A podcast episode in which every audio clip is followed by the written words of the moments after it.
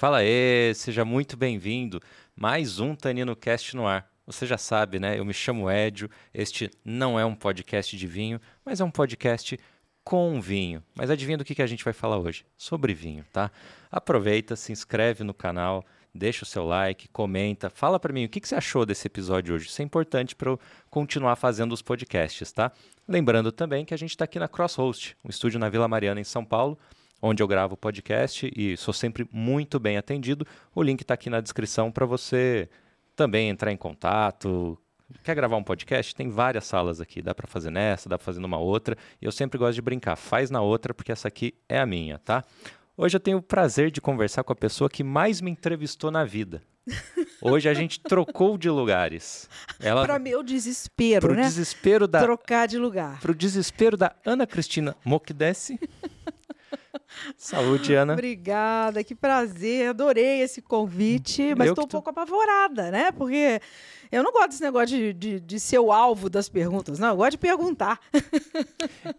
Você sabe que eu falo a mesma coisa. Eu me sinto muito mais confortável onde você está sentada do que aqui. Porque falar da gente é, é mais fácil, mas é. você pegou o hábito de conversar com todo mundo, né? É, é. Foi... Só para apresentar formalmente, Ana foi minha colega de ABS a gente fez o quê? O módulo Nós 3 juntos? Módulo 3. É, o último módulo a gente estudou na mesma sala. Então, Ana é influenciadora digital, trabalha com vinho, vai contar um pouquinho da história. Que Isso. beleza que você está aqui, Que Ana. bom, né? E, foi, e, e, a gente teve o percalço da pandemia, né? No, no final do nosso curso, né? Eu até estava contando aqui para o Joelton, antes da gente chegar, que a, a, minha última prova da minha turma, né? A última prova mesmo que faltava, que, que era a segunda prova do módulo 2, ela, Porque na verdade você fez de uma forma diferente o Foi. curso, né? Você fez numa tacada só. Foi. Você eu passava fiz... três, três dias em São Paulo, eu, eu né? cheguei a fazer o módulo 1 um da, da, forma convencional, indo uma vez uhum. por semana a São Paulo. Eu fazia Juiz de Fora São Paulo uma vez por semana. Fiz o módulo 1 um todo. Para otimizar essa logística toda, o módulo 2 eu uni com o módulo 3, e foi por isso que eu acabei fazendo o módulo 3 com a tua turma, uhum, uhum. que era na quinta-feira, e eu Isso. fazia aula, a minha aula com a minha turma na sexta, que era o módulo, o segundo módulo de país, e a gente fazia o serviço juntos na quinta, né? Uma turma muito bacana. É bom que acabei conhecendo muita gente também diferente da, da turma ali. E aí, com, com, dessa forma, quando eu estava para terminar, veio a pandemia. A minha última prova foi adiada para setembro de 2020, porque a gente não conseguiu fazer ali em abril, né? Março, abril, é, começou a fechar tudo, foi, né? Foram, foram dez dias antes, assim. Bem, mas assim, eu estou me adiantando, né, falando do curso de sommelier, porque eu sou sommelier profissional formada pela BS São Paulo, né, Associação Brasileira de Sommelier de São Paulo, que, o que me dá muito orgulho. Mas, você vê, nós estamos falando de um final de curso em 2020, né? Eu, então vamos, vamos voltar no tempo. É, é eu, eu, eu o que sou. que você eu, fazia? O que, que você foi fazer na BS? Por que, que você foi para lá? Eu né? sou, eu sou velha. Eu falo que eu sou velha de idade, mas eu sou nova na profissão. e de coração, de espírito. Uh, eu, uh, qual foi a sua pergunta aí? Que que foi, como é que eu fui parar lá, né? Nem perguntei nada ainda. Não, quero saber o começo. O que, que você fazia da vida? Né? Então... O, hoje é o dia que eu é. vou me vingar de todas as entrevistas que a Ana fez comigo. Hoje eu vou perguntar, vou, vou extrair tudo aqui. Mas é, mas é bem. Mas Aliás, eu, comigo eu, não, né? É, comigo é a primeira vez. É, eu fazia o que seu alter ego, é. né? E conversamos muitas vezes. Muitas né? vezes, caramba. Muitas vezes. A gente era os, os, os arrozinho de live, né? Na, durante... Na época que live era legal e tal, né? Que dava... Quanto que já bateu uma live lá? Umas 200, 300 pessoas ah, no auge, mais, assim? Mais é, que isso. Mais né? que era isso. absurdo. Porque no, no, logo naquele início da pandemia, entrou aquela ondinha das lives e eu me peguei, eu estava em casa com é. meu filho e falei, vou fazer esse negócio também. E quando a gente começou nas lives, eu fazia duas por dia. E todos os dias. Uhum. Então eu fiz praticamente um mês de lives diárias com dois convidados por, por dia. Então foi uma, uma loucura. E foi naquela época, quando as lives começaram, o Instagram cortava a gente, né? Com uma hora ah, de live, lembra? Uma hora, lembro. E a gente vamos voltar, não. Vamos. Puxa, né? E às vezes aquela, aquela, mas oh, vai cair, vamos voltar, né? Ele cortava e também não havia esse recurso da gente deixar gravado. Então, muita gente que passou por mim não Eu- ficou registrado. Eu me salvei de algumas coisas Foi. que eu falei e não há registro. Ninguém vai poder falar que eu Ninguém disse isso. provar. Ana, vamos lá pro começo, vai. O que, que você fazia da vida antes Então, disso tudo? eu sou bem assim é, é, versátil e flexível. Eu, eu faço, já fiz um monte de coisa ao mesmo tempo. Você sabe que quando eu fiz meu primeiro vestibular, eu escolhi engenharia química e vim para a Unicamp fazer engenharia química. Só. Estudei na Unicamp, em Campinas. Fiz três anos e meio de engenharia química, mas o lobby do meu pai pelo direito, para o direito, era, foi sempre muito forte. E eu nova. Ok, todo mundo que, que entra na faculdade é novo, é isso mesmo, 17, 18 anos, né? Eu, na, na época, muito, muito jovem, muito imatura, eu vim com uma ideia, né? Vim para Campinas com uma ideia e acabei descobrindo que, poxa, eu queria mais sair de Juiz de Fora e vir estudar na Unicamp. Eu pensei mais nisso do que no curso em si. Então, quando eu acabei é, é, fazendo um pouco do curso de engenharia química, eu pensei, isso não é muito a minha cara, não voltei para Juiz de Fora e logo engrenei no direito. Falei, ah, acho que o meu pai, você vê que eu vou sempre assim, eu nunca parei para pensar muito qual era a minha vocação, né? Ah, meu pai falava muito no direito, direito, direito. Ah, quer saber? Acho que, eu, acho que eu vou seguir o conselho do meu pai, vou fazer direito, porque quando nada ele falava, tem concurso para fazer e tal, né? E muito doido, que enquanto eu fazia direito, eu fazia um monte de coisa. Eu fazia balé, eu fazia sapateado, eu cantava.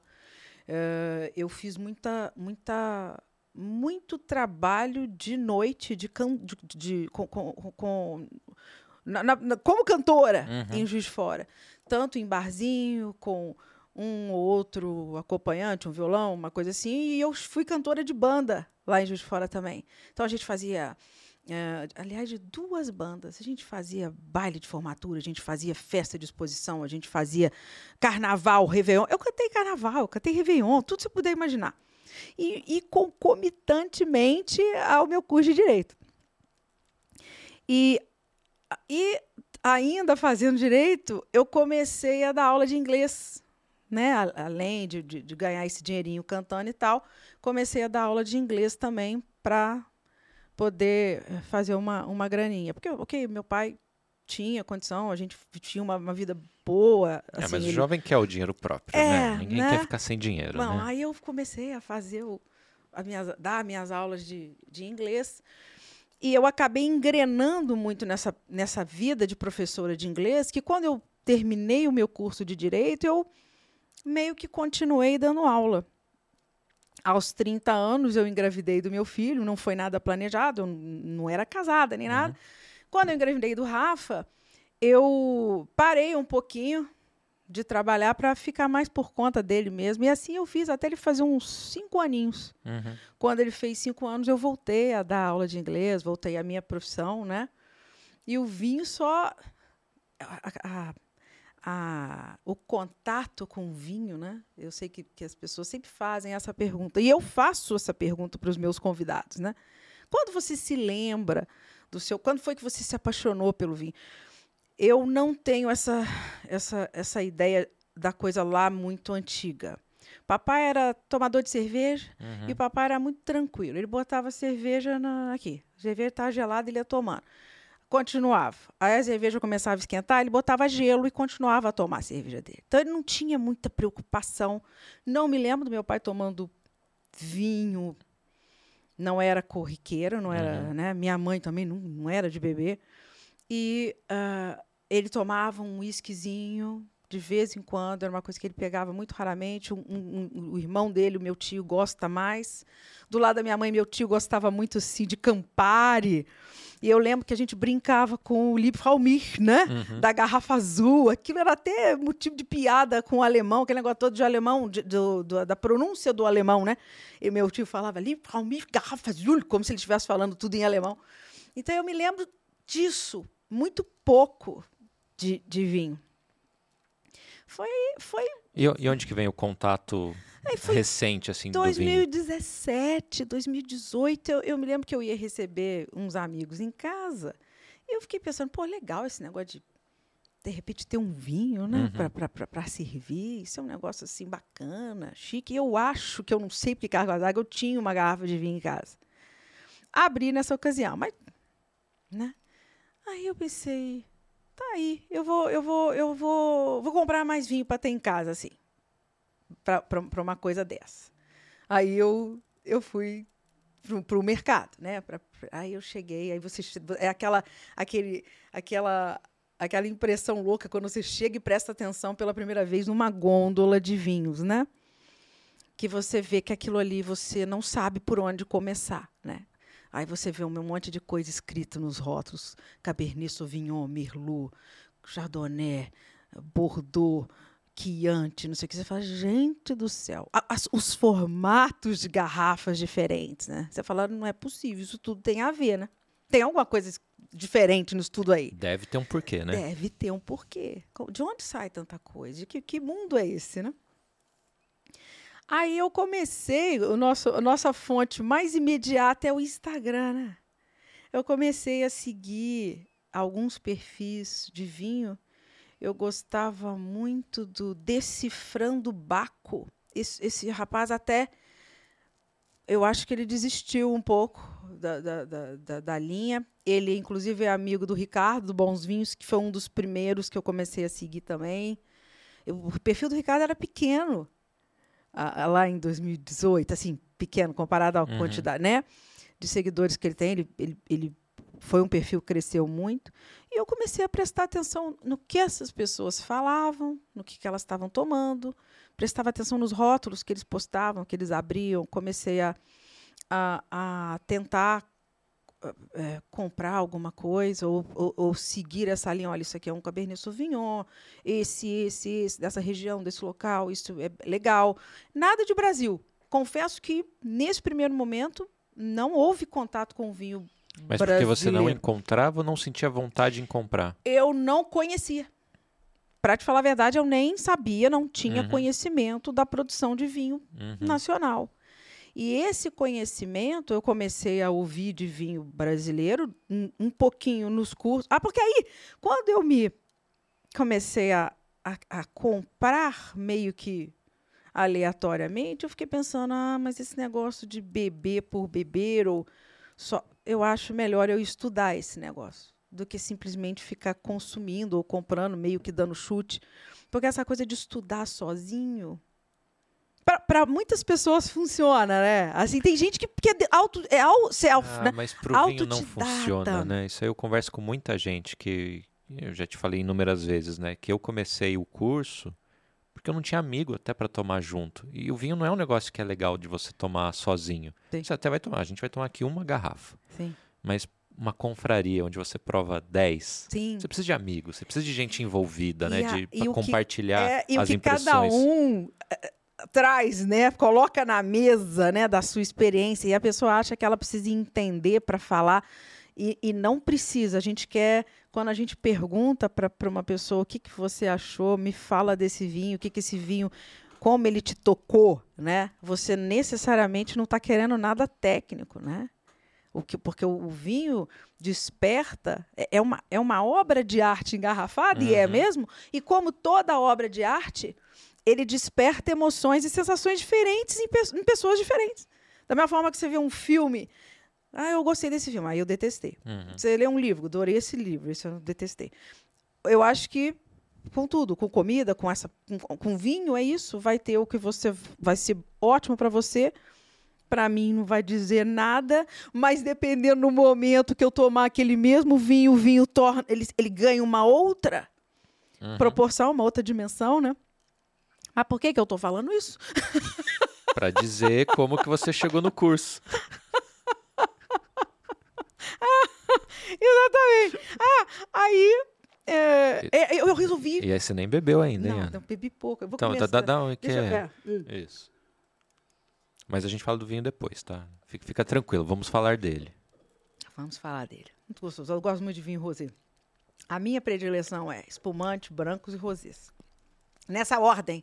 Necessariamente na, nessa na ordem. ordem de serviço, nessa inclusive, ordem, né? espumante, branco, rosé.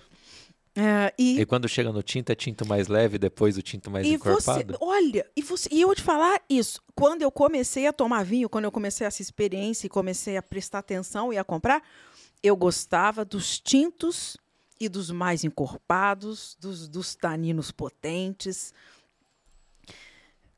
Agora, Tanino, o que você gosta é de podcast só, né? É, é, e, e olhe lá, né? É, e foi muito engraçado que é, quando eu resolvi fazer os cursos, eu entrei na, na- na- na internet, eu vi o que, que tinha, eu vi que tinha a ABS, vi que a de São Paulo era melhor, assim, era mais bem conceituada dentro das ABS, enfim. São Paulo é sempre uma referência, né? Uhum. Então eu acho que foi, foi meio que natural. Como eu tenho irmãos aqui em São Paulo, eu falei, eu vou fazer a ABS São Paulo, porque eu fico pelo menos com a, com a assistência dos meninos, eu precisando dormir em São Paulo e tal. E ao mesmo tempo eu descobri o W7, Uhum. né? E a provedora que me veio também de, de- de- das minhas pesquisas foi a Enocultura. Então eu uni as coisas. Eu, eu comecei a ABS e a Enocultura Ao mesmo tempo? ao mesmo tempo. Caramba. E o, o W7 1, 2 e 3 eu fiz tudo no mesmo ano. Eu fiz os três no mesmo ano. Eu fiz o 1 em fevereiro, o 2 em abril e o 3 eu fechei no. Sei lá se foi outubro, novembro, do, do mesmo ano. Acho que, foi, isso- acho que isso foi em 2018 ou 2019. foi- Porque foi, foi antes da. Não, mas de da- qualquer forma, você foi de 0 a 100 muito rápido, né? Rápido. Do tipo, preciso entender. Puf. É, aí eu sou chata, eu vou, vou, eu quero, né? E, e eu comecei o diploma um pouco antes da pandemia. Quando a pandemia começou, aí eu, eu desanimei com o. Com, assim, a minha visão de algumas coisas, até mesmo dessa, dessa coisa do, do, do, do estudo meio que engessado de algumas formas, isso me, me questionou um pouquinho, até mesmo valores, né? Uhum. de cursos, né, do investimento que você tem que fazer num curso desse, o retorno que você tem no Brasil. Eu repensei o diploma está em stand-by. Mas eu gosto, sim, de, de, de- Eu pensei, eu preciso entender o que eu estou tomando, né? eu preciso saber. E, e, eu, e como eu estou te falando, porque, gente, eu sou assim, eu tenho diverso, vou, como meu assunto vai. A cabeça vai fazendo um monte de. abre um monte de janela. Porque, como, como eu contei, eu comecei pelo vinho tinto, potente, tanino, tanino, tanino, maravilhoso. E no W71 eu tive aula com o André Zanguerolamo. E eu lembro que eu falei com ele assim: "Ô, André, de- deixa eu te fazer uma pergunta. Eu, eu, eu, tá, você tem um vinho que não me agrada. Assim, imagina, dentro do seu parco conhecimento, você resume uma coisa a uma coisa só. Eu não gosto de Pinot Noir. Eu acho. é, isso é um desvio de caráter meu? Eu lembro Aí ele elegantemente respondeu: É. é, né? Porque é o tipo, é, é uma pergunta muito tí- típica de uma pessoa que não sabe nada e que você não evoluiu ou não aprendeu o suficiente para você começar a, a entender outras, outra coisa, outro estilo, né? Até mesmo chegar a um ponto de entender que um Pinot Noir ele nunca vai se apresentar o mesmo vinho em todas as situações, em todas as regiões do mundo, dependendo da proposta do produtor, enfim, né? Uhum. Então, você vai tomar um grande Pinot Noir da Borgonha, você vai, você vai ter uma experiência de vinho impressionante. E você vai tomar um, um Pinot Noir brasileiro, brazuca, um Pinot Noir de, de, de, de, de, bem feito, mais, de uma, um, mais imediato, mais frutado, mais leve. Isso é uma outra proposta, né? São coisas completamente. Então a gente não pode ter tem isso. As pessoas gostam e é uma briga que eu tenho com, com, com a briga, né? Com, com aluno, com pessoas que que, que, que eu, que eu faço uma confraria, que eu faço, que a gente senta para tomar vinho, a pessoa, o aluno vira e fala: Eu não gosto, eu não gosto de Sauvignon Blanc. Tá aí. Sauvignon Blanc não, não me desce, não dá, eu passo mal. Mas você já tomou tudo quanto é vinho de Sauvignon Blanc que existe no mundo? Tudo que está sendo feito. Já pegou Luar, já pegou Chile, já pegou Brasil, já pegou. É- É injusto com a Sauvignon Blanc você simplesmente falar, eu não gosto. Ah, eu não gosto. Não, ok, você pode não ter gostado de alguns que, que passaram pela tua taça, mas eu falo, não fecha a porta para ela, Uhum. não. Vai, vai tentando. Porque tá todo mundo fazendo diferente todos os dias, né? Então, eu sou aberta a você a estar sempre aberto a experiências, a não, a não baixar, a não taxar nada. E acho que ninguém deve ser Maria, vai com as outras. Porque, ah, porque o fulano. Quando você começa sem entender nada, eu acho que você usar referências de pessoas sérias, pessoas que você curte, você percebe que a pessoa tem know-how, que ela sabe o que ela está falando, e você usa aquela pessoa para te dar algumas diretrizes, uhum. né? Para você começar a caminhar, eu acho legal. A partir, mas a partir do momento que você ah, começou a sua, a sua, o seu caminho, aí eu acho que você tem que parar um pouco de ouvir os outros e, e criar a sua própria experiência, suas próprias opiniões, né? Oh, Ana, e no, no curso, você já tinha o perfil no Instagram? Uh -uh. O perfil nasce ali. E você sabe que eu, eu comecei, graça, mais ou menos, porque no final, ainda estava no curso, uma colega minha, a Carol, é que mexia com essa parte de design. E eu falei para ela, olha, eu estava querendo criar uma logo, eu quero criar uma, uma um, um, perfil de vinho no Instagram. E, e, e, você sabe que foi antes da pandemia, a minha ideia era fazer curso de vinho online. Uhum. Eu falei, eu vou criar o... E era, eu comecei como From Vine to Wine. Você já queria globalizar. From, né? Exatamente. Ganhar em dólar. From Vine Vou to Wine. vender na Lituânia, na Filipinas e em Bangladesh. Vou ganhar o mercado americano, né? e eu cheguei a fazer post, postagem em português com texto uh -huh. em inglês. Eu cheguei a fazer. Depois você entende que você como brasileiro, a não ser que você seja uma autoridade, um Master of Wine, alguma coisa assim. A não ser que você seja o Dirceu você não tem essa, essa abertura lá fora só, né, só porque você fala inglês. Uhum. Você não tem essa, essa, esse, seu nome não tem esse peso. Eu acho mais fácil eu falar, conversar com o Brasil, com o brasileiro. Aí eu simplesmente, mas Davi Alvim é legal, né? Uhum. From Vine to Wine, Davi Alvim é legal. Eu não sei porque eu não queria Ana Monquidessa, não queria deixar o meu nome. Não, não, não sei te dizer. Uhum. Aí foi, eu criei aquela, aquela logomarca, a Carol fez para mim. Uh, isso foi pré-pandemia. Eu acho, agora você está me vendo, eu acho que eu já era Davi Alvinho quando a pandemia. Não, isso com certeza. É, só que eu eu era a Davi Alvinho, assim, eu era lá pequenininha lá, assim, juiz de fora e tal. Eu, a, a, coisa cresceu, né? Não, com 19 o trabalho... com certeza você já tinha o um perfil, porque é. era quando a gente fez o módulo 3. Exato. A, já, só que a pandemia é 20, comecinho de 20, então faz sentido. Exato, né? Mas eu, e, e, e, e o engraçado é que com, com a pandemia, a, a evolução de todo mundo foi essa coisa do online, né? Aí bombou de curso online, não sei o que online, não sei o que lá. Aí eu meio que desanimei daquela ideia que eu achava que ia ser bem uhum. legal uhum. quando não se tinha nada. Uhum. Agora é uma chuva de curso, né? Uma, de, uma tem, ok. Eu acho também que a gente às vezes você deixa de fazer um negócio porque você fica pensando, tanta gente, a gente acabou de conversar é, sobre é. isso, tanta gente boa falando disso, tanta gente mais gabaritada, com experiência, que já, já passou por tanta coisa, já tomou tanto vinho, já visitou tantos lugares. Quem sou eu, né? Então a gente acaba. Só que eu tive uma experiência na Unicamp, né? E na Unicamp, quando você vai, pelo menos há 30 anos atrás, né? Eu, eu falei que eu sou velha, eu tenho 52, tá, gente? Aquela coisa, né?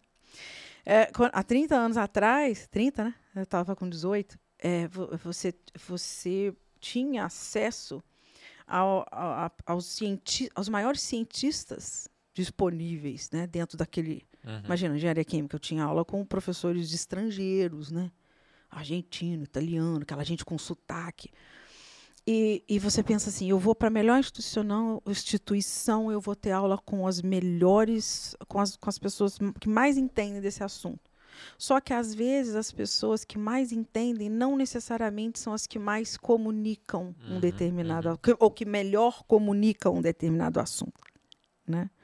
Então, às vezes, para uma pessoa mais com, com, com conhecimento muito básico, uma pessoa que consegue falar mais próxima, mais fácil, mais de uma forma mais acessível, ela, ela vai. Eu vou ensinar. Talvez você consiga ensinar melhor do que um grande conhecedor, que vai ter a sua função em outras esse coisas. cara ele é melhor para o doutorado, mas para a graduação ali era um cara muito pesado, Sim, né? então a gente às vezes é isso, a gente, a gente se diminui porque a gente se compara, mas a verdade é que somos todos diferentes, né? Uhum. Então a nossa linguagem, ela, ela, ela, ela, ela, ela diz muito para determinadas pessoas, né? Então acho que a gente não pode também, mas é, mas é normal você se comparar e, é, e no nosso no nosso mundo aqui, nesse nosso nossa profissão, o que não falta é gente muito boa, né? Muito é, profissionais que eu admiro muito. É, e, no, e no vinho, é, ele requer um estudo muito grande. Horas de dedicação, anos de dedicação, de investimento, de viagem. Então, assim, tem muita gente que né, a gente tira o chapéu porque é, é referência mesmo, É. né? As pessoas que a gente teve aula, as pessoas que a gente convive hoje por causa da internet. Sim, Muita gente Sim. bacana. sim.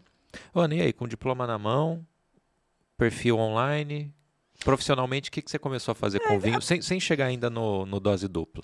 Não, então, eu você sabe que quando eu comecei a organizar workshops, aulas, degustações em Juiz de Fora, eu cheguei a ter que cancelar uma que estava marcadinha e vendida, um queijos e vinhos que a gente ia fazer, porque veio a pandemia. Então esse trabalho é, é, presencial ele ficou, né, prejudicado, por isso que eu acabei E aí migrou para online, né? migrei para o online fazendo essa Porque eu lembro de muita confraria em Juiz de Fora que você estava fazendo, fa- conduzindo, né? conduzindo, inclusive com a nossa amiga Tamires, né, na Vi Ponto. Ah, que legal, é verdade, é, isso mesmo, é verdade. é, eu, a Tamires abriu as portas da Vi Ponto na, na época, ela falou, vamos fazer, vamos agitar. E a procura estava muito legal, porque era um, em Juiz de Fora não tinha e não tem, né? Uhum. Ah, é, agora até a confraria feminina que eu comecei no, em parceria com, com Assunta, um restaurante, um dos melhores restaurantes que a gente tem em Juiz de Fora. Muito queridos, muito parceiros e abriram as portas. Olha, Ana, vamos fazer, a gente quer ah, in- incrementar, né? A gente quer que o nosso, o no- nós temos a demanda aqui do nosso, do nosso cliente. A gente precisa fazer mais eventos. Falei, vamos começar com uma fr- confraria feminina, vamos botar a mulherada para bater papo, para falar de vinho, para tomar vinho. Então, assim, agora parece incrível, mas é isso. ó, A partir do ano passado e agora que a gente está conseguindo voltar a fazer Uhum. coisas mais É, você pega 20 e palpáveis. 21, é tudo online, né? tudo Não- online. E o dose dupla, a- a- e acaba que a minha a, o meu, a minha entrada, eh, a, a, a- a parte de ser uma profissional uh, meio que reconhecida ou pela, pela audiência ou pelos pares, advém desse trabalho que eu faço no dose dupla, né? Não, reconhecida nada. Ela conversou com todo mundo que você possa imaginar. Tem É né? impressionante com quem ela conseguiu falar. É verdade. Aqui no Brasil, praticamente todo mundo. Aí eu tenho. Você viu, né? Aqui no Brasil, porque sim, ela conversou com gente de fora. Muito bom! Eu conversei com o Tim Atkin, eu conversei com Vitaly Tetanger, né, da, da Tetanger, foi maravilhosa a conversa. Com o Matteo Lunelli, que é o CEO da Ferrari, Uhum. do espumante Ferrari. Eh, Michel Roland, eh, nossa, pessoal do Chile, eh, Bernardo Troncoso. O Bernardo foi agora mais recente. eh, ai, não, é, é difícil. Muita gente Muita da gente, né? Argentina, muita gente. Né? Então, assim, Por- Portugal, né? Os portugueses são muito queridos, são muito parceiros. O Soto Maior, né? Casa Ferreirinha, para citar alguns. Quer dizer, o Dirceu, Dirceu uh, Viana Júnior, né? Teve comigo na live. Então, assim, muito, muito nome, muito bacana. E tá, tá faltando gente, não é por, por falta de, de interesse ou de você, que você não está dando valor às pessoas, mas é tanta gente para você conversar. E às vezes você não tem acesso a uma outra pessoa que você gostaria de, de conversar, né? Mas como é que foi o início? É, dose dupla justamente porque você fazia dois num dia. Dois né? num dia. né? Mesmo que hoje seja um. Ficou o nome dose, eu falei, eu gostei né? do dose dupla. é. Como é que foi o... Como é que foi o primeiro que você encontrou e falou, primeiro- vamos fazer uma live? O primeiro foi o? Júnior, você acredita? É mesmo? Foi. Eu não sei por que, o que, que a gente estava. Alguma coisa de, de ABS, né? Não sei que, por que, que eu conversei com o Júnior pelo WhatsApp. Naquele augezão mesmo. Vamos fazer uma live? Vamos fazer uma live? Vamos fazer uma Nossa, eu live? fiz live com ele também. Fiz live com, com ele, produtor. Fiz live com você e produtor. Nossa, tinha tanta Exato. live, gente. E a Deus. gente fez uma live sobre o grande inimigo. Ele tinha um Olha grande só. inimigo e eu também. Vamos falar, vamos falar. E aí a gente até brincou dos amigos falando sobre o grande inimigo. Minha primeira live foi o Júnior. Eu gostei daquele negócio. Falei, você quer saber? Eu vou chamar o, o Edu, eu vou chamar o Arthur, eu vou chamar o Borges, eu vou chamar o Mário. O, Ma- o Arthur, o Mário. O Edu teve comigo em um monte. A gente falou de um monte de, de harmonização. Uhum. Gustavo. Comecei pelos nossos mestres, né? E eu conheci o povo da, da outra escola, da Sim, Enocultura. Então eu tive também contato com muita gente da Eno e eu tive aulas com muitos, muitos, muitos colegas, né? Muitas pessoas importantes, tipo Diego Arrebo, a Gabi Frison, eu- o, o Diane na BS. Eu acabei que eu conhecia. Quando eu parei para pensar, eu conhecia Manuel Beato, eu conhecia a Ju, eu conhecia a Jéssica, eu conhecia todo mundo. Uhum.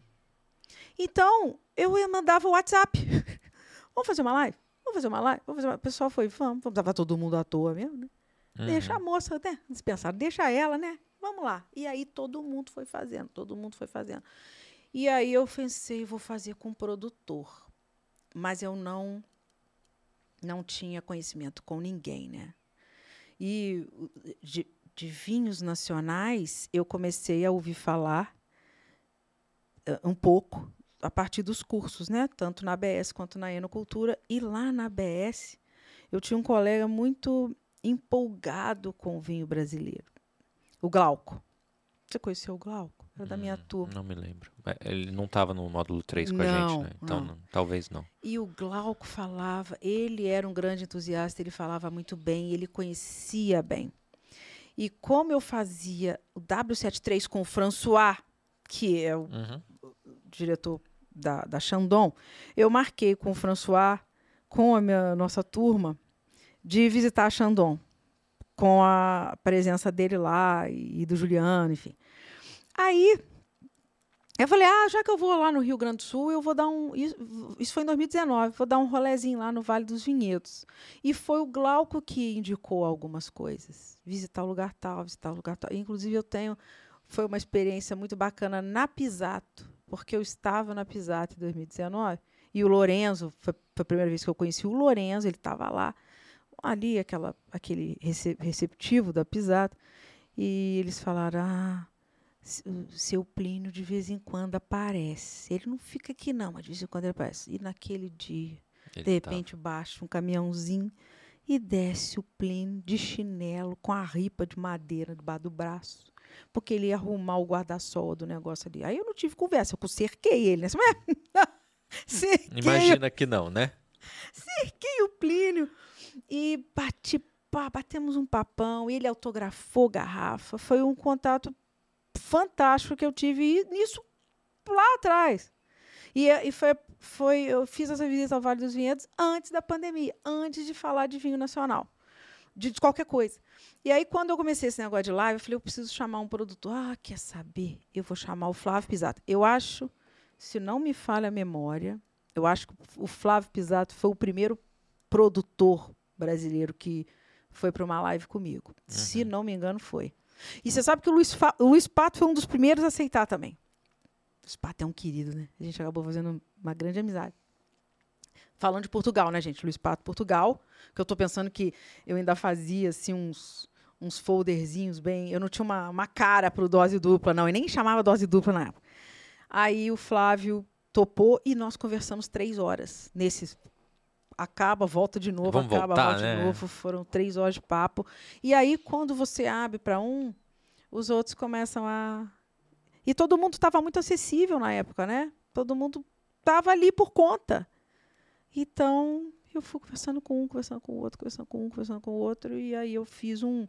E acaba que na pandemia eu vim a conhecer muita, aí sim, conhecer bastante ou muita coisa do vinho brasileiro por conta desse acesso mais facilitado, né, mais próximo que a gente teve com eles, né? Então, foi muito bom, porque eu não eu não eu não tinha noção do que do que era feito no Brasil, não tinha conhecimento mesmo de nada. E só o fato de conversar com todo mundo e, óbvio, aí provando né, o vinho de cada um, mas de ouvir a própria história, você começa a entender mais o que, que representa cada garrafa, né? Claro, porque é muito dif é diferente você tomar esse rosé, né? E daqui, do, do alto do seu pedestal, talvez começar. Porque ele tem esse problema, ele tem outro, ele tem isso, tem aquilo. Podia ser melhor nisso. Não, não é o caso, tá, gente? Mas tô... Agora, quando você, o cara te manda um vinho, aí ele está ali com você, ele senta para conversar com você, ele te explica esse vinho. Eu acho que é, o de menos é o vinho talvez não ser perfeito. Será que uhum. se é que existe um vinho perfeito, né? Uhum. O, o que importa é o que, é a história daquela, daquela garrafa. O que está por trás? Quantas famílias estão por trás dessa única garrafa aqui, né? Então eu acho que a gente não tem nós não nós temos sim um trabalho, nós temos um trabalho, o sommelier tem um trabalho de proximidade com o consumidor, né? A gente faz um, uma uma ligação, né? A gente tenta trazer esse produto mais próximo da, da pessoa que está consumindo. Mas eu acho que não cabe a mim fazer uma, uma, uma avaliação, né, um, um juízo de valor de um produto que eu conheço muito pouco. Eu não conheço a história dessa, desse, dessa garrafa, desse vinho, quantos deram suor por isso aí, quais são as condições. Enfim, eu acho que a gente tem que ser muito cuidadoso, né? Uhum. Ao falar de um vinho, ao falar, eu tenho, tá certo, tem coisas que a gente simplesmente não gosta, ou realmente a gente a gente que, que, estuda, a gente começa a entender um pouquinho da, da qualidade, o que é um vinho bom, o que não é. Mas isso não me dá o direito de, de por exemplo, postar um vinho no Instagram e chegar, olha, não tomem isso não, porque vinho é assim, assim, essa. Ah, não, não, não, tá, não vou fazer isso. Uhum. Não, não, não sei se isso está certo ou está errado, mas eu não, eu não me acho com direito de fazer isso. Agora, toda vez que eu gosto, eu admiro. Ontem mesmo eu postei, eu tomei um, um Malbec de maceração carbônica de um, de um argentino que eu não conhecia. Eu achei o vinho, assim, e foi o que eu coloquei no story, disruptivo, interessante, porque tudo... A, a, quando o cara consegue fazer um, uma maceração carbônica legal, e aqui a gente tem o Edgar fazendo o, o de maceração carbônica, e agora me fugiu a cabeça, tem gente que tem um que faz com taná. Quem é que faz maceração carbônica de taná? o Miguel fazendo na miolo com, com o gamé, né? Que você tem aquele, aquele, aquele o wild, o gamé wild. Eu acho esse trabalho com a maceração carbônica muito bacana. O vinho ele, ele fica muito acessível, né? Para quem gosta de um vinho mais, mais leve, mais, mais até mesmo com essa sensação de dulçor maior, né? Por conta daquele chicletinho, aquela uhum. banana. Que, é, então eu achei o vinho assim super legal. Então, assim, eu coloco, eu mostro, eu gosto de falar. A gente, às vezes, você não está recebendo nada para falar, né? Para fazer aquilo. É, mas elogiar o que é bem feito, né? É, é sempre é, bom. É. E qual foi a entrevista mais marcante para você? Tirando as com você? Olha o prestígio, ó. Tirando eu, porque, né? Não, não, aí, é, aí é injusto. Tirando, os nossos papos disruptivos. Nossa, de horas. Nossa meu Deus. Senhora. Entrevistas marcantes. Olha. Pode ser alguém tá. que você pensou assim, poxa, nunca vou chegar nessa pessoa. Ah, até, até, é, a Vitali é, é uma, né? É, esse não, não, não dá para não responder ela. Vi, né? Vitali é uma, porque você pensa assim, como é que eu vou conversar com a dona de uma, de uma casa de champanhe, assim, né? E, de fato, eu não, não foi uma conversa com ela, foi uma conversa feita através do, do perfil. Uhum. E eu falei, eu sou assim, eu sou fulana. Tipo, eu não sou ninguém, né? Mas eu faço esse trabalho aqui. Gostaria de saber se a, se a Vitali me daria a honra de participar de um papo comigo. Aí eles falaram, a, pessoa lá na França, nós vamos perguntar para ela. E eu te, te, te, te, devo, te retorno. Aí não deve ter demorado muito, eles voltam. Ela disse que aceita. Tanta hora, na hora tal, ela vai estar com você. Da mesma forma, o, o Mateu Lunelli também. E você pensa assim, é, é, sei lá, é uma, essas pessoas não vão, não estão aí, né? Essas pessoas não. E são pessoas que estão aí sim e são pontuais, não desmarcam. Não. Aquela coisa, sabe? Uhum. É uma coisa assim muito muito bacana. Ah, eu gostei demais de conseguir na época. Agora eu a conheço pessoalmente, mas a Suzana, Suzana Balbo foi, uma, foi um papo maravilhoso. Ela é maravilhosa, né? Ela é espetáculos conversar com ela. Ela é, ela é muito legal. Conversas que eu fiz a, a, a três, a, a dois, quatro, seis, seis mãos, né? Com, com três convidados ao mesmo tempo. Quando o Instagram começou a permitir isso, isso é um formato muito legal.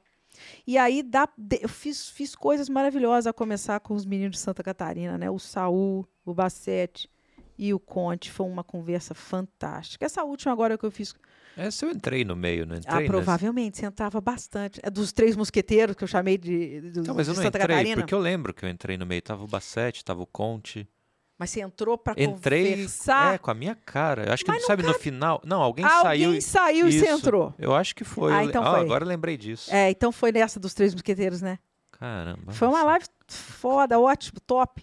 Ah, ah, aí eu reuni Bruno Motter, Gustavo Rearte, Patrício Celedon, Chile, Argentina e Brasil, Uhum. num papo só. Foi muito bacana. Reuni as meninas, foi muito legal. Eu fiz. Eu, ah, o Murilo Albuquerque não fazia live.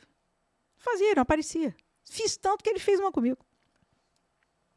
Eu fui uma das primeiras que fez live Uhum. com o Murilo.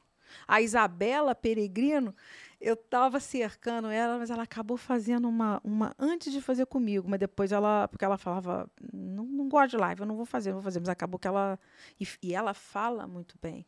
Às vezes a pessoa acha que não Que não desenrola, mas desenrola, né? Desenrola muito bem.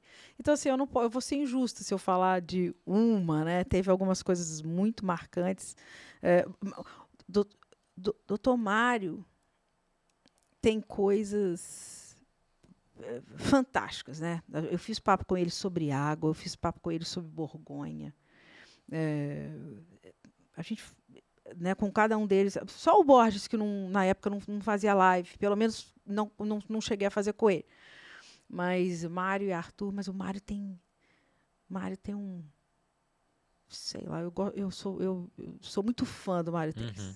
Sou Muito fã dele. Acho que ele, ele é tem um tem um ele tem uma, uma forma de transmitir o conhecimento todo que ele tem, no mínimo muito engraçada, né? Eu acho o Mário ele é engraçado, ele é, é, fala tudo com muita propriedade e tem aquele jeito dele, né? Eu, eu, eu gosto demais. Então tivemos ótimos papos. Então assim, E você lá. lembra de alguma audiência explosiva, assim, que repercutiu alguma coisa, que rolou algum falatório? Teve alguma nessa, de, de, nessa situação? de, de, de algum mal-estar, alguma Não, coisa? não, não, de, de coisa boa mesmo.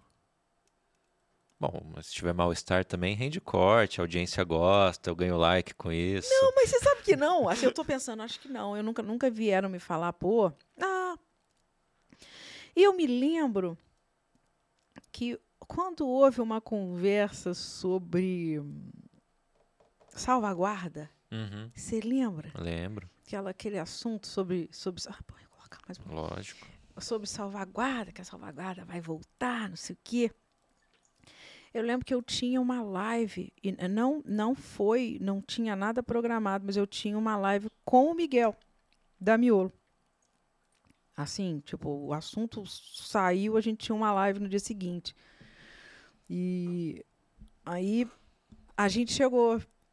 A tocar no co- assunto como ali. o assunto estava, né? os- Fresquinho, né? refresquinho, as pessoas começaram a. E o Miguel. ah, E- Ele. ele E a live tinha essa característica, né? Hoje a gente tá gravando, mas o chat bombava, né? Ele Bombava, pergunta, né? Não ali- tinha como fugir do não. assunto. Então as pessoas levantaram a questão, tudo de uma. Até que foi tudo de uma forma. Nunca saiu baixaria nas, nas Uhum. minhas conversas, não. As pessoas ali se pediram para ele se posicionar. E eu lembro que ele, delicadamente, ele respondeu a tudo e falou a opinião dele. Ah, e isso eu me lembro assim que foi uma, uma deu uma, uma, uma repercussão. Agora, é, Não, assim, acho que foi tudo, tudo, tudo bem. Não, e teve caso que, óbvio, a gente não vai dar esse palco aqui pra ele de não aparecer na live, né? Justa a live que eu mais estava aguardando, né? A única pessoa Foi o que- único bolo? o Eu ia te perguntar se único teve bolo- mais. O único bolo que eu tomei foi essa pessoa. Acho que ele sabia que eu ia estar lá mandando Caramba, pergunta. e, e eu fiquei esperando ao vivo Eu tava lá. e no dia seguinte eu tentei de novo porque ele me falou que ia estar e, e não apareceu. Uma coisa doida, né? E as pessoas que o Só conhecem... avisando, amanhã ele tá lá. Dá pra você puxar o. Jura? Ah, sou capaz de... de- Ah, vai lá puxar a vou falar com vai ele. lá, vai lá. ah, vou e vou, e você vai ver que eu vou conseguir finalmente uma live com ele. Vou falar, fui eu que você, né? E assim, mas assim, as pessoas que o conhecem, ô gente, é o, é Alejandro Virrilho, Eu a não ia única falar, pessoa que me deu bolo no, no, no dose lúpula, mas assim, as pessoas que o conhecem falam que, era um- que ele é um cara muito bacana, um cara muito profissional, né, que não que, a- a- o, que, o que eu ouvia, o que eu ouvi muito foi, ah, mas não é o estilo dele, não é do Ah, não, dele. deve ter dado E deve ter coisa. dado algum problema, ele simplesmente não, não me explicou o Uhum. porquê, né? Então, assim, até que de tudo que todo mundo, um bolo só, acho que tá bom, né? Pô, tá ótimo. Eu, bom. com menos gravações, já tomei alguns. E, e- e tem muito convite não respondido, que você tá esperando até hoje, um sim ou não? Cara, Muito vácuo. é, não, eu não chego a ficar no vácuo, mas a pessoa dá uma cozinhada. Uhum. Você lembra daquele menino, o. Da, do, aque- daquele, daquele programa Som, que, que, que, que Netflix. sim, né? sim, programa sim, não, sim. aqueles, som, Sim, aqueles sim, o- filmes. É, sim. sobre a- o Court of Master Sommeliers. Eu consegui uma live com um deles, que foi o. Gente do céu. Ai, idade é foda. Não, mas eu sei que é, é o que ficou com o de cabelo, cabelo- comprido depois, não, foi? Não, o outro que é de cabelo branco. E ele foi, ele, ele esteve, ele aceitou. Só que o pupilo dele, que aí sim, que ficou de cabelo comprido, que é o Brian. Isso, que, que abriu mão depois. Ah, não lembro o nome Ele, deles. e, e- o, o, o, o, o, o, o mentor dele abriu mão da Court of Master Sommeliers antes dele. 24 horas depois, ele seguiu o mestre. Uhum. Esse primeiro. Gente, que, que, que coisa. Eu esqueci o nome dele, mas eu- eu de- depois você coloca Não é lá. o Fred Dame, não. tá Não, não é o Fred Eu lembro Dame. dele no filme. É o. Ah, enfim, Ah, faz enfim. tempo que eu não assisti. Eu assisti esse filme antes de entrar na ABS e foi um, do, foi um dos. Quero fazer esse curso. E o Brian. O outro eu lembro. O Brian McClintock, eu seguia muito. Ó, cerquei, cerquei com. Ele me responde. Vamos fazer? Ele chegou a falar, vamos. E, mas aí, com aquele negócio da pandemia, Uhum. e essas pessoas, um pessoal meio malucão, né? Ele andou se isolando e tal.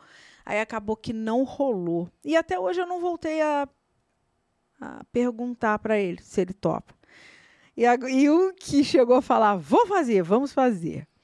Aí quando eu. Foi o. Max, Max Riedel. Para agora. Quando eu falei. Aí ele falou: pode conversar com a minha assistente, tal, tal, tal, assim, para ela ver minha, minha agenda. Aí eu cheguei até a avisar o, o Flávio. Flávio. Inclusive, hoje o programa é gravado. Não vai fazer sentido o que eu vou falar, mas daqui a algumas horas o programa com o Flávio vai pro ar. Vai! hoje. Ah, ele é o Foi, querido. foi demais, foi demais. Imagina, vocês, vocês fizeram A gente na degustou Velote, até né? Coca-Cola aqui. Foi legal pra caramba. Aquela, e a taça nova tá linda, né? Aí eu sou muito fã das taças da Eu Rita. também, eu gosto. É bom. Temos duas aqui hoje. Nossa, eu acho. Além, né, da, da- de serem bonitas, né? Elas são realmente. tu- tu- tu- to- toda. Tem o porquê ali, né? Né? O produto é muito bacana. E aí o Max, aí eu cheguei a entrar em contato com a assistente dele. Ela falou, vou falar com ele. Depois ela retornou, falou, olha, Ana, você vai me desculpar, mas o Max vai declinar. Ele recebe muito convite nesse sentido. O Instagram para ele é mais um, um hobby e ele desistiu. Ah, imagina, porque se ele abre um, ele vai ter que fazer mais 20 lives depois, né? quantas e ele Do chegou mundo, né? É. a entrar em algumas lives com produto que, que ele via eu fazendo com produtores que ele conhece, Uhum. ele chega, chega a entrar. Olha só. Chega, chega a, chega a entrar. Mas assim, aí é exato. Então eu fico imaginando o mundo inteiro, né? Se, se ele abrir uma exceção, Já era. já era. Aí eu entendi, falei, claro, não. Tem uns que, co- como aconteceu, da pessoa falar, "Ô, Ana, esse formato eu não, eu não gosto. Uhum. Não, não faço mesmo. Na época, né? Logo lá no final, eu cheguei a falar com a Gabi Monteleone, por exemplo. Na época, ela falou: não vou fazer, eu não faço. Né? Ah, então é isso. É, a gente simplesmente. Uh, a gente respeita, né? O que as pessoas gostam de fazer, o que as pessoas estão dispostas, os que aceitam, maravilhoso. Eu também não fazia, né?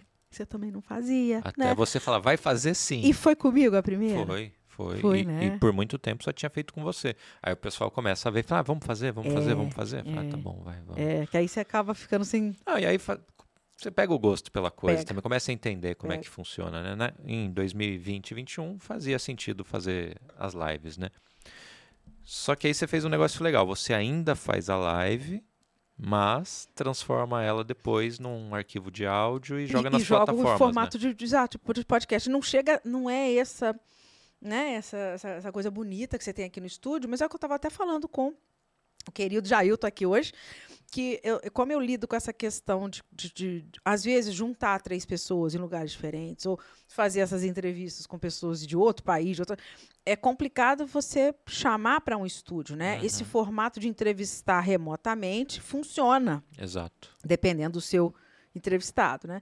A única coisa que eu fico é que eu não, como eu, eu que faço, né? Eu pego, só faço a conversão do áudio, então o meu que eu chamo de podcast vai com o som original da gravação do Instagram e eu perco a imagem, né? E Uhum. fica aquela, aquele som mesmo mais rústico e tal, mas vale muito a pena, né? Porque as conversas são muito muito legais, as pessoas é, é, eu, eu, eu sei lá, eu acho que eu sei perguntar, né? Eu sei, vou, vou, vou, vou perguntando, vou falando, vou falando, as pessoas vão se abrindo, vão falando, vão falando. Quando ela vê, ela falou.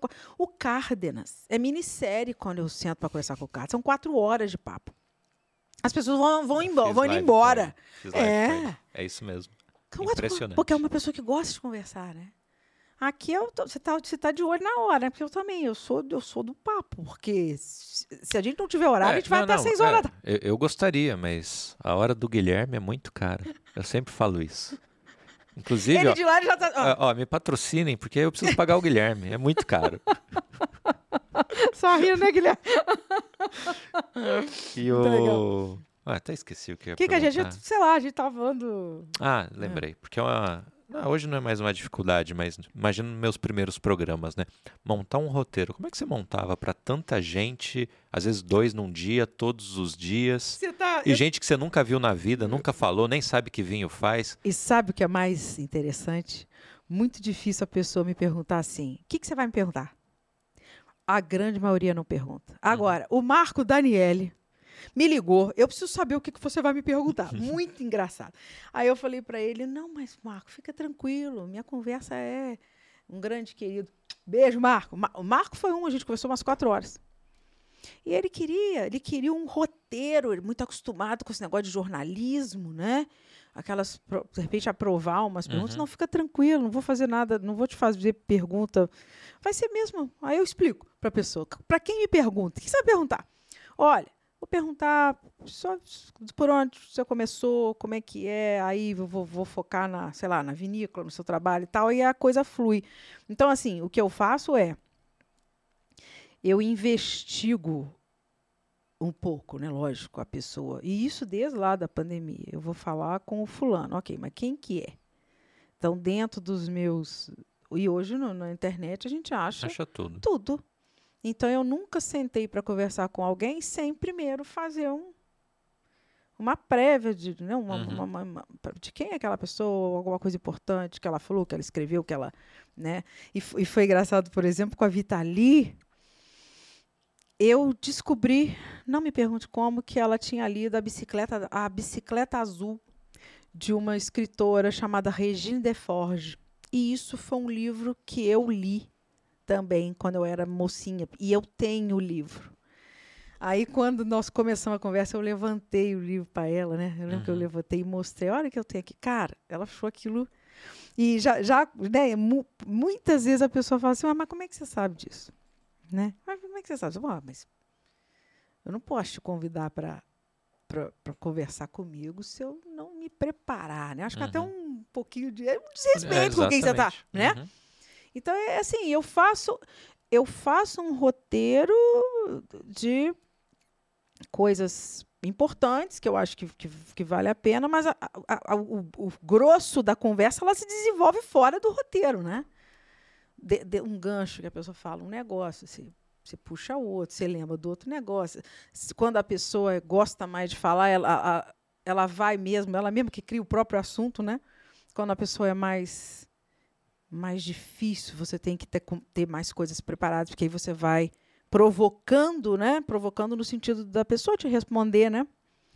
Então, aí eu falo isso muito com o Rafael. Esses, é, quem, quem vive, né? Se você pensa num Jô Soares, se você pensa num David Letterman, se você pensa numa Oprah Winfrey, pessoas que trabalharam, trabalham dessa forma, né? Entrevistando. Isso é uma grande arte. Você conversar com as pessoas, você entrevistar as pessoas. Não... Marília Gabriela, isso não é para qualquer um, não. E, e nessa... às vezes conseguir tirar uma informação ultra relevante que às vezes Sim. o outro lado não quer soltar. Sim. Isso é impressionante. Isso é uma grande arte, essa coisa de, de conversar, né? perguntar, sem a pessoa entender que você está sendo eh, invasivo, enfim, né? Ana, deixa eu falar do, do vinho para o pessoal. Que, Você né, que trouxe. Não é um podcast de vinho, é um podcast com vinho, mas Isso. eu só falo de vinho, né? Impressionante. Por que será? Eu fico traindo o meu próprio slogan. Você coloca Tanino Cast, é. vinho e, e outros. Algo, é, e, e, outros. outros. É, é. Às vezes tem outros. É. E o podcast seguinte vai ser de vinho de novo, tá? Então já estou adiantando. Não... Pronto. O podcast é meu, eu falo do que eu quiser. Afinal, né? Ora. Eu tô pagando. Exato. Se você quer falar de alguma coisa, crie o seu espaço e é, vai falar é, o que você quiser. Né? É. Ana, eu trouxe para você hoje um vinho rosé, já sabendo da sua predileção por espumantes brancos, rosés, assim, vinhos frescos, vinhos né? Frescos. Esse é um rosé português de Lisboa, produzido pela Casa Santos Lima. Ele se chama Valmaduro, é linha Premium, safra 2020. Curioso aqui, duas uvas, Castelão e Cabernet Sauvignon. Opa! Então as pessoas falam assim: Cabernet só vai fazer um vinho tânico, potente. Não, um rosé delicado. Super fresco, né? Acidez bem gostosa, né? Mas o opa que eu falei não foi por ser um rosé de Cabernet Sauvignon, mas ser um Cabernet Sauvignon português, português. né? E quando no, nos, nos vinhos de Portugal, quando a gente se depara com produtores que fazem uvas internacionais, uvas francesas, né? Eu chegou a perguntar, mas você, o pessoal em Portugal não, não, não fica chateado? Porque eles têm, eles têm muita coisa. Né? Portugal é um, um é um celeiro, um berço ali um berço de, de, castas diferentes, né? Então você só imagina ou pelo menos pensa, pô, eu em Portugal não ia querer trabalhar com Cabernet Sauvignon. Mas tem de né? tudo lá. Tem de tudo, exatamente. Importação da Vinho Ponto, 144 reais. Tem o link na descrição para quem quiser. Exatamente. E, ah, e, eles fazem. Tem uma curiosidade. Sentiu algum dulçor? Sim, ele é meio seco? Ele é meio seco. Mas a acidez elevada, né? Então você não não passa como um vinho doce, né? Então uhum. fica sempre o, o recado, né? E... Classificação no Brasil. Meio seco, não tem segredo. Tem que provar porque vai de 4,1 gramas a 24. Até uma coisa bem docinha. É. Então, é. você não sabe nunca se ele está bem pertinho do seco, se ele está é, eh, mais próximo do suave. E aí, outro é porque, detalhe. Às vezes é só essa, essa profusão de fruta que te é, dá a impressão isso. dele ser mais Não, não ele tem um pouquinho mais. Uhum. Mas, por outro lado, ele tem uma acidez tão exuberante tem. que casa. Então, não, não dá para falar assim, ah, é meio seco, eu não gosto. Cara, uhum. no Brasil, você vai ter que abrir e provar. Não dá para saber se o vinho é mais doce ou não. E o brasileiro nem sei se você tem uma pergunta. Eu, pode, pode, ah, pode claro. Eu não sei se você tem alguma pergunta com relação a isso de, de, de, de do consumidor né, brasileiro. É, é muito comum a gente conversar com pessoas que não entendem muito ou não têm a, não, não estão habituados a tomar muito vinho, que esse esse vinho que a gente está tomando, por exemplo, é um vinho muito amável a paladares ainda desacostumados, uhum. né? Então é um vinho que vai agradar justamente por ele ter esse esse perfil de fruta, né? Tão mais acentuado que as pessoas é, é, é igual a criança, igual, igual, o bebezinho, né? Você começa com a frutinha, com o docinho, e aí você começa a, a colocar na dieta do bebê a, a parte salgada, as coisas mais amarguinhas, e o paladar da criança vai, né? vai se aprimorando, vai evoluindo. Eu acho que no vinho, apesar de, de terem pessoas que fazem o caminho ao contrário, começa com os, os mais tânicos, tânicos potentes. e potentes, acha que vinho é aquilo, e depois você chega, você entende esse vinho. Tem gente que faz o caminho contrário, né? uhum. né? Começando dos mais, do, do vinho de mesa, o vinho, né? E, e segue essa, essa evolução do, do paladar. Cada um tem o seu né? Eu, eu, acho que, eu acho que o consumidor. Essa, tem, essa coisa do que, o que o consumidor brasileiro gosta, quer, o que, que ele. para onde, para onde o consumo no Brasil vai.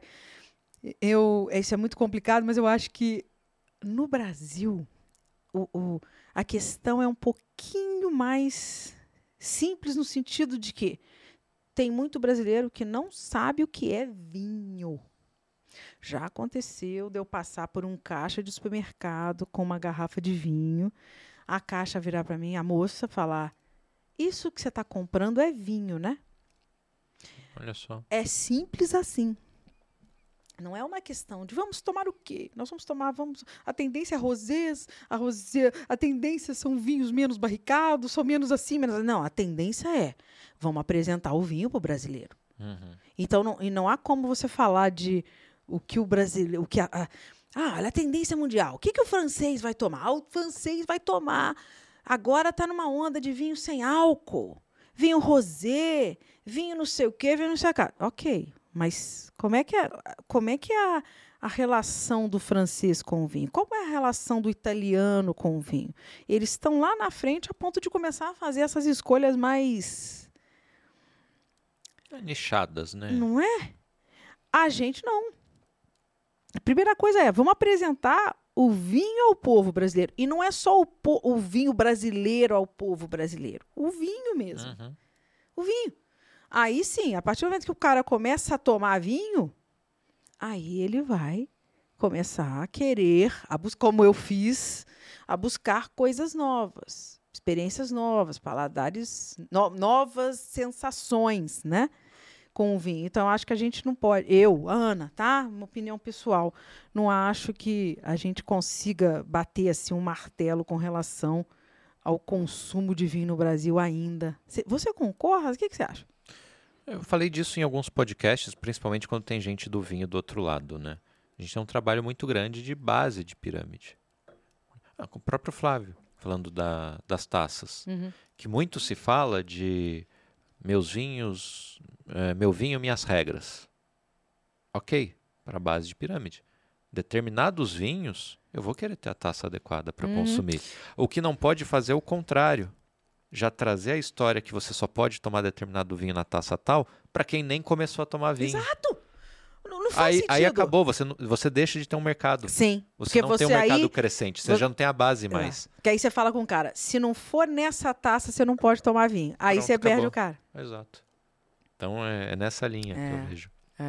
Olha, e falando aí de Brasil, consumidor, etc e tal, você fez duas coisas bem bacanas que foi ser, né, com esse envolvimento com o vinho brasileiro, foi ser jurada de avaliação. Como é que surgiu o convite e como é que foi essa experiência? Mas você sabe, eu posso, eu posso, eu posso você falar pode da tudo coisa? aqui. Uma coisa bem legal foi que nessa live que eu, que eu comentei, com que você falou que você entrou, que foi com o Bassetti, com o Conte, com o Saul Bianco, respectivamente. Viládio Bassetti, Viládio Conte e Leone de Venezia, em Santa Catarina. Eu falei com os três lá pelas tantas. Façam um vinho juntos. Já pensaram nisso? Vamos fazer um vinho lá da região? E essa ideia eles compraram e eles fizeram. Existe já o Tre, Treesse, que ele que, eles, que, que, que foi o nome dele, que foi um vinho.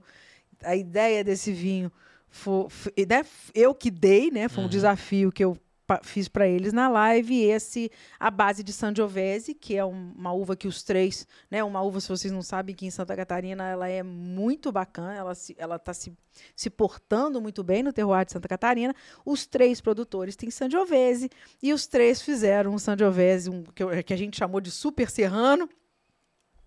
Uh, uh, a base de Sangiovese dos três terroirs, dos três produtores. Então, isso foi uma coisa muito bacana que é um vinho que, bem, eu não. Eu, eu participei da escolha do blend, eu fui lá para a gente legal. fazer esse blend, foi muito bacana. E, então, isso eu tenho muito orgulho. É, durante a pandemia, acho que foi em 2021, o é, Gustavo Galhardo Pacheco, que é, e o, o Marcelo Idezes, que são os dois uh, uh, idealizadores, produtores da Vinibra Expo, no, no Rio de Janeiro eles me chamaram para faz, fazer parte do, do, do corpo de, de, de, avaliadores, né, dos jurados daqui, da, da, da, da Wines of Brazil Awards, que eles uh, patrocinam né, esse award de vinhos nacionais. E em 2021 eu fiz sim, eu fui fazer provas, eu fiz uma prova, eu não me lembro, eu sei que tinha espumante rosé, e depois entrou alguma coisa de, se não me engano, Cabernet Franc, Merlot, foram mais de 100 vinhos nesse dia. Eu não tenho essa experiência. Infelizmente, eu gostaria de ter mais. Essa experiência tão grande de, ju, de jurada ou de, né, de, de, de, de corpo de avaliação. Mas essa eu fiz e é uma coisa muito difícil, né? Muito difícil de fazer. Chega um ponto, chega uma hora que você já está lutando para você não achar que está tomando o mesmo vinho já. Uhum. Principalmente com relação aos tintos, né?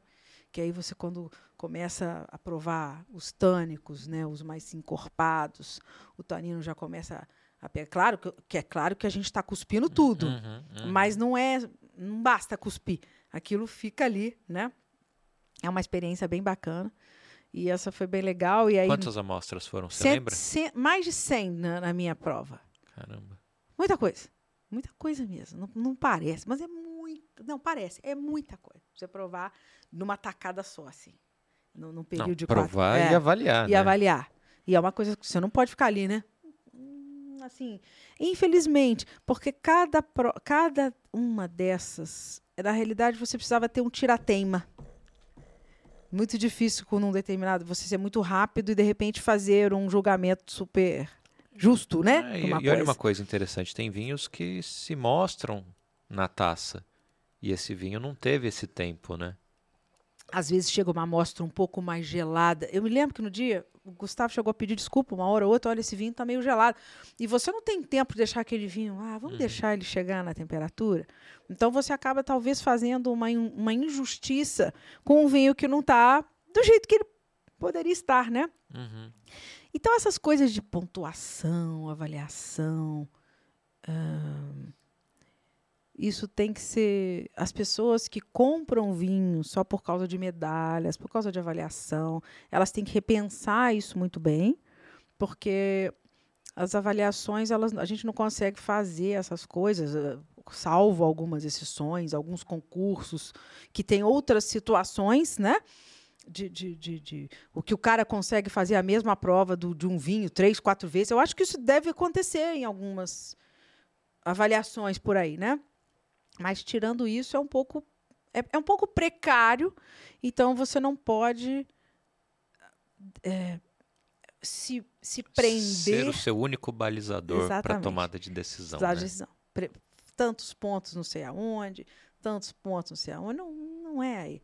Até a gente, a gente nas nossas lives, a gente falava muito das notas do Vivino, essas uhum. coisas. Nunca nota, aí volta a falar o que eu falei lá no início não basear a sua opinião em, em opiniões alheias, né? Na nota que você vê, no, ah, aí você vê no rótulo, isso aqui tem, isso aqui tem um, aqui, isso aqui tem um selo, tem um Robert Parker, tem não sei o quê, tem não sei o quê. Não, peraí. Põe na taça, avalia, vê se você gosta, se você não gosta. E você tem direito de não, de não gostar.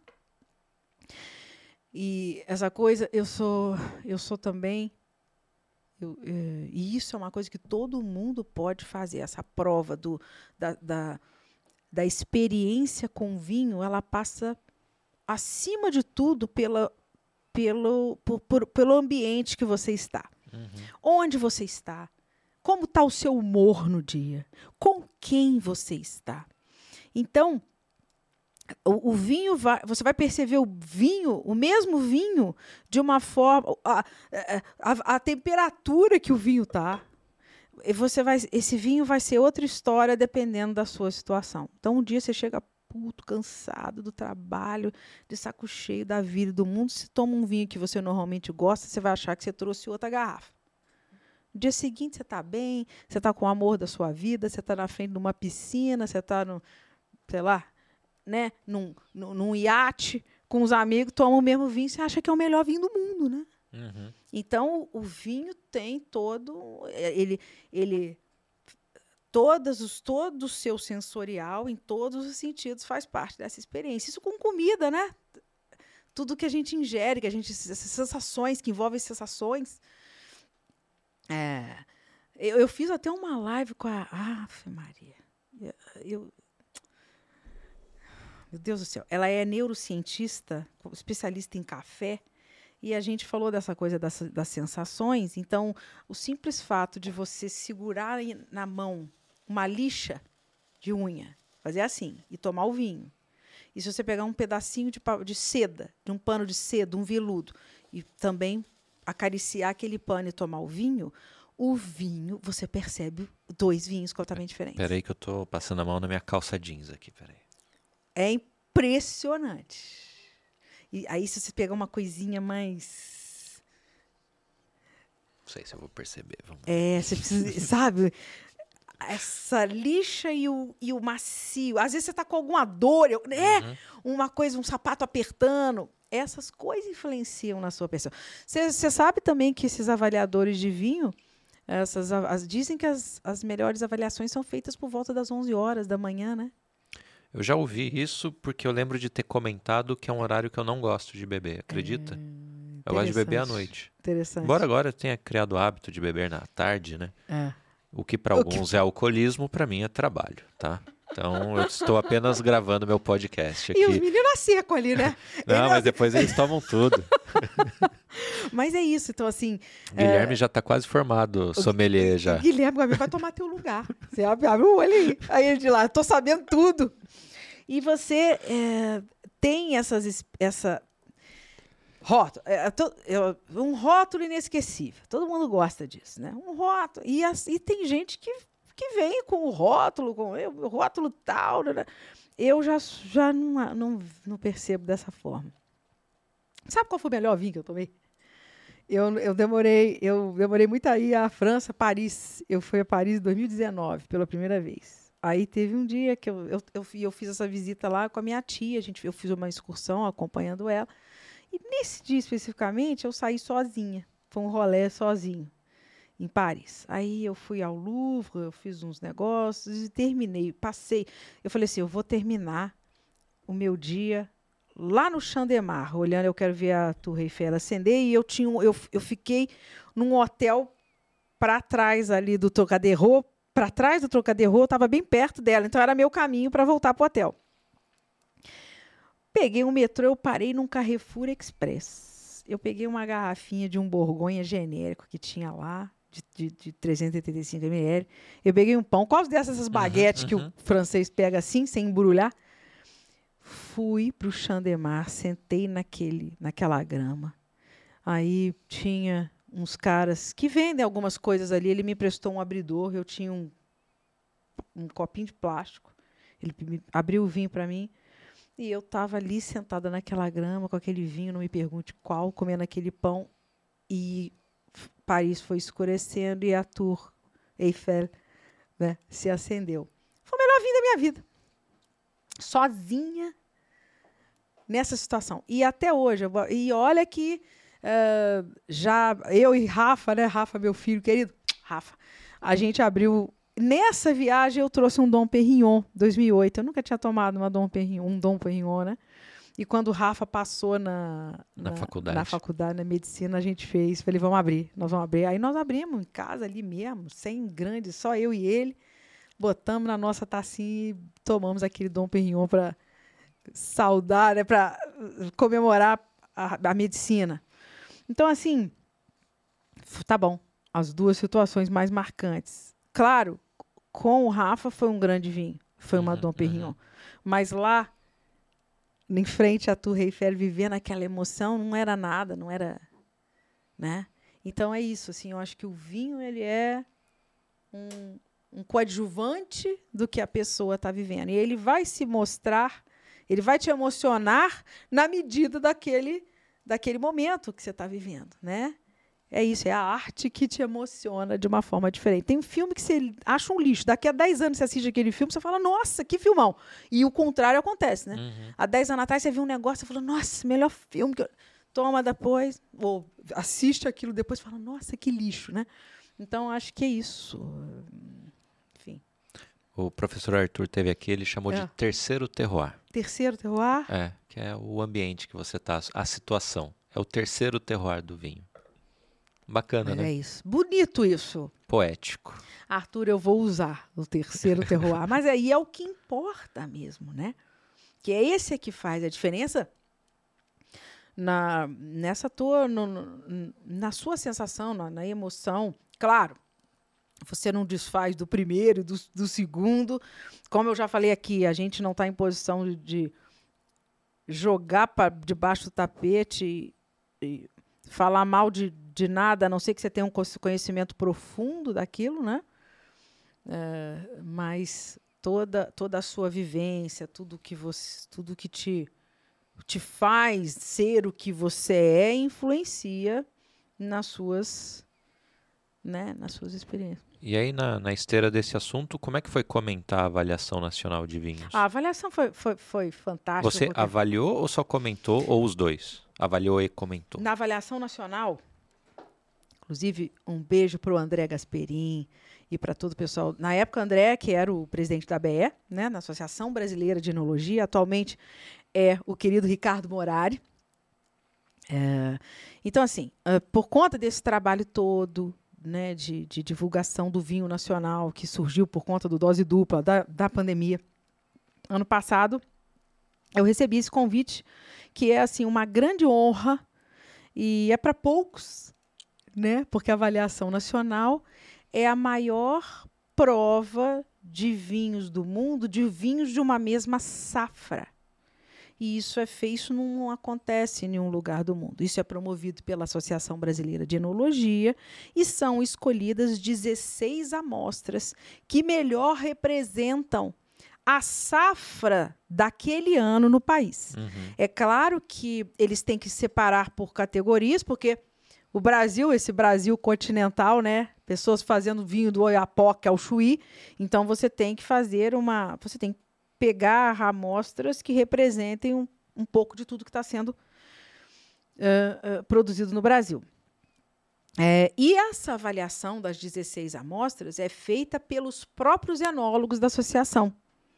Então, quando a gente vai no, na, na cerimônia, né, e sentamos lá 16 comentaristas, a gente está representando uma amostra que já foi previamente escolhida. A avaliação real daquela amostra foi feita pelos enólogos, os, os grandes, vamos dizer, os, mais, os maiores entendedores uhum. tecnicamente uhum. Né, do vinho. Então, eles fazem essa escolha, escolhem 16 amostras. Então, você tem base para espumante, porque ainda não, nós não temos espumante, com, né? você tem a base para espumante, você tem rosé, você tem brancos, você tem tintos mais leves, tintos com barrica, né? Então você tem as 16 categorias e a gente no dia a gente recebe uma amostra às cegas e a gente tem que avaliar, mas não é uma avaliação de, de qualidade.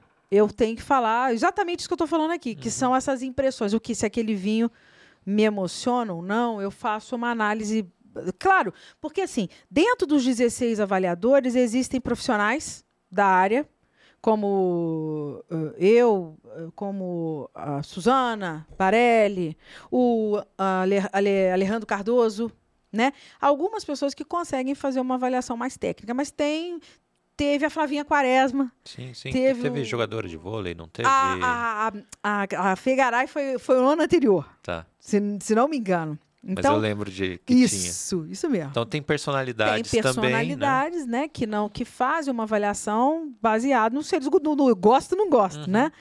E você não sabe o que você tem em taça porque ah, a gente avalia, fala, olha, eu estou provando um vinho que é muito assim, é muito alegre, muito assim, muito assado, nananana, e no final eles revelam para a gente, para o público, aquela o que, que a gente está tomando.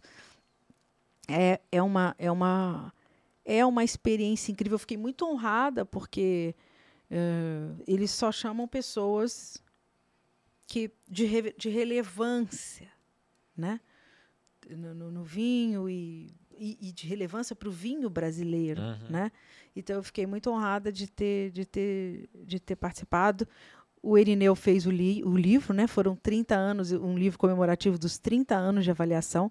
E é muito emocionante. Eu estou lá, meu nome está lá, porque a minha, a minha foi a Uhum, trigésima, uhum. né? Foi essa, essa edição comemorativa.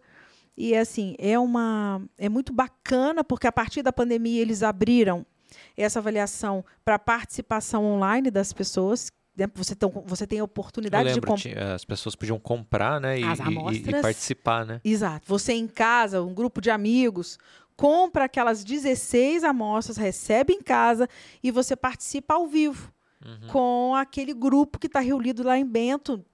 É uma quantidade de gente enorme lá, né? um pavilhão enorme lá Uhum. em, em Bento, e você tem mais de mil pessoas, mais de mil. Né? Porque também é um número também que. É uma pena que não pode ser mais, porque as amostras também. Né? É, se for mais, não tem o vinho depois, né? Exato. Foi tudo em amostra. E, inclusive, quem tem um. Eu não me lembro agora, me perdoem, porque existem, existe também o produtor que submete a amostra dele para essa análise, ele tem que ter um mínimo de produção. Uhum. Então, aquele pequeno produtor que faz 50 garrafas de um determinado vinho, ele não tem uma quantidade suficiente para poder submeter essa amostra. Uhum.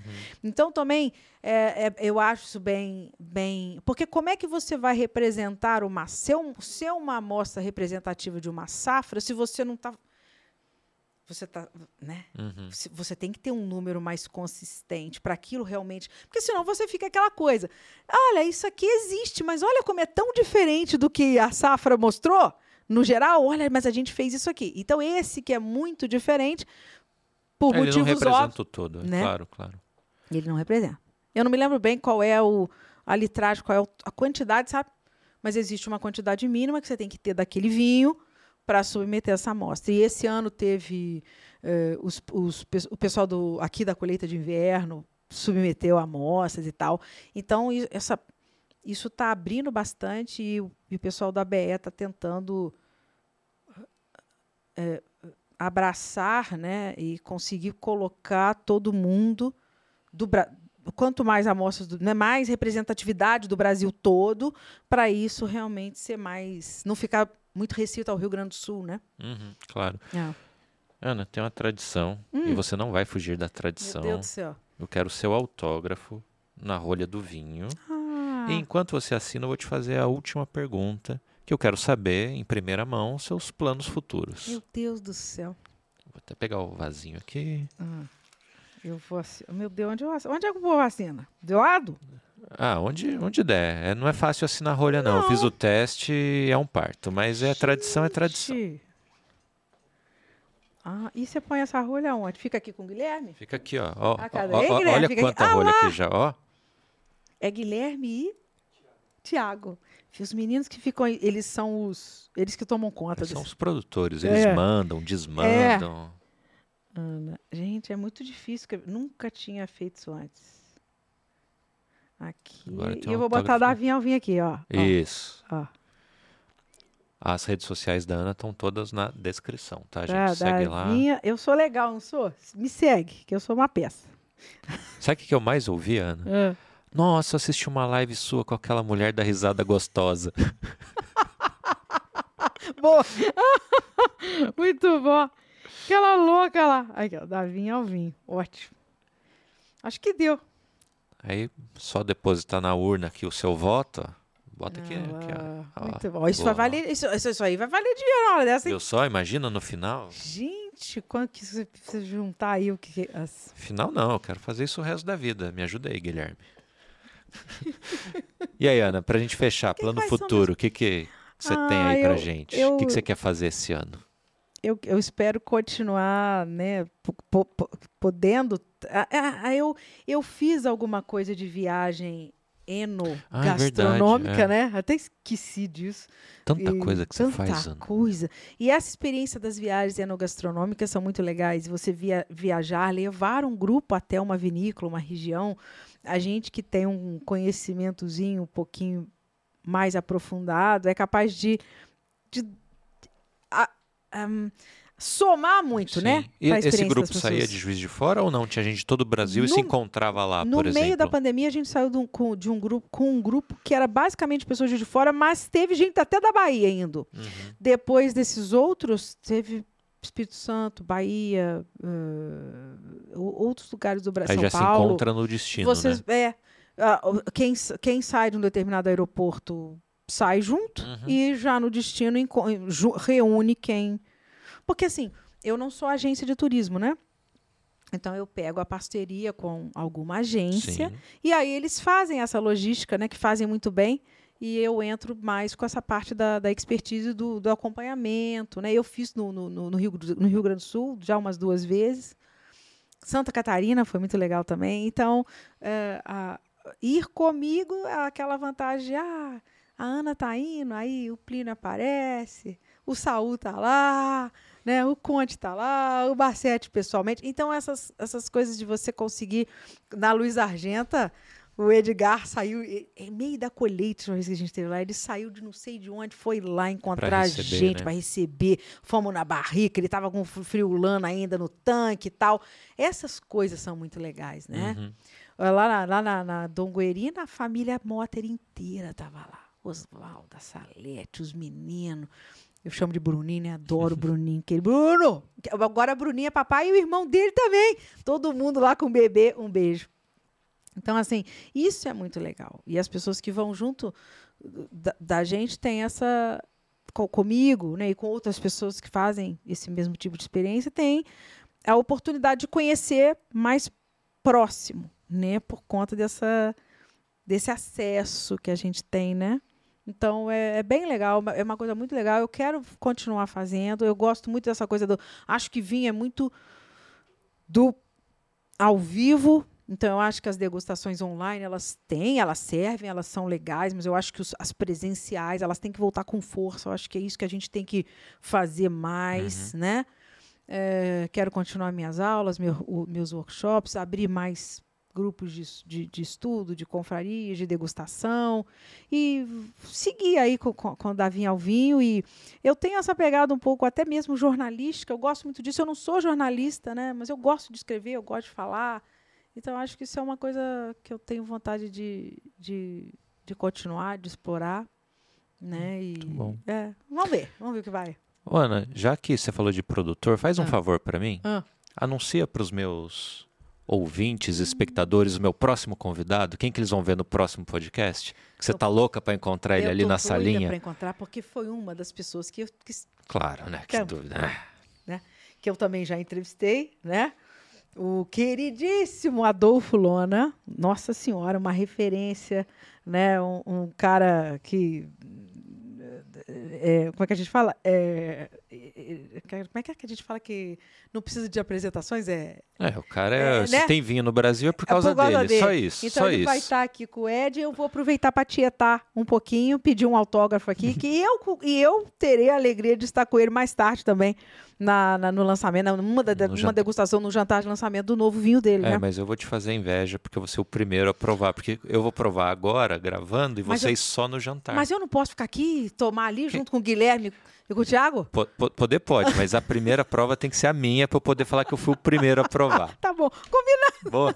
Ana, sempre um prazer te querido. ver. Muito Obrigado. obrigado. Obrigada por me Saúde. convidar. Não, imagina, seu convite estava feito há muito tempo, mas ó, mora em Juiz de Fora. Ave Sabia que as Maria. pessoas reclamam assim, nossa, não vai tanta mulher no podcast. Eu falei, eu tenho culpa se o povo mora no, no Amazonas, né? Mulher enrolada, né? É, Pô, tá aqui hoje. Maior, né? Tem- tem- prazer. Pra quem não sabe, a gente tá gravando na semana do Descorteados, então tem muita coisa de vinho acontecendo. Muita então vai ter muito assunto de vinho nos próximos Vinho, episódios. vinho. Gente, muito Prazer, obrigado, gente. valeu. Obrigada. Até a próxima. Tchau, tchau. Obrigada, tchau. Obrigada.